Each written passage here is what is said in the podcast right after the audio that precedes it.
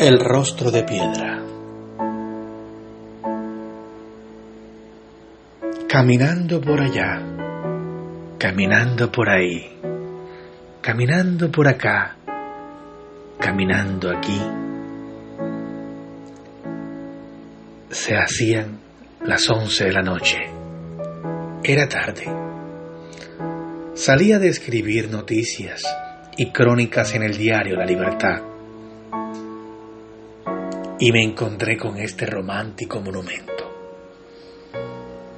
Siempre me ha gustado saber quién se esconde en el rostro oculto por la bandera que por más que soplen fuertes las brisas de diciembre mencionadas por Rufo Garrido en su interpretación, nunca sabré qué hay detrás de la bandera que firmemente sostiene.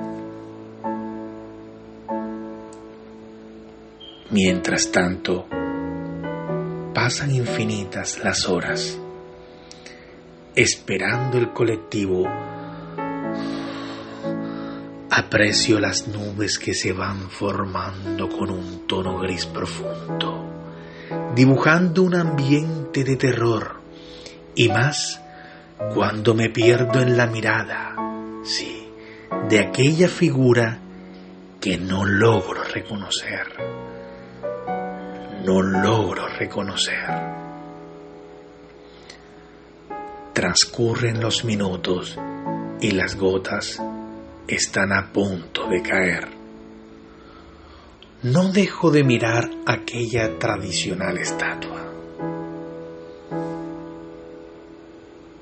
Ya es tarde y el último bus de línea me despierta, avisándome a la distancia con su alta velocidad que no da espera. Corro, corro y me logro subir. Sin embargo, molesto llego a mi casa y con los ojos ausentes, evocando todavía estoy aquella muda y enigmática imagen. Sin embargo, Morfeo, como para distraerme, me dice que es hora del abrazo final, pues mis ojos han de cerrar la escena del día de hoy. Sin embargo, no dejo de verla no dejo de mirarla, aquella bella imagen. Y no dejo de escucharla.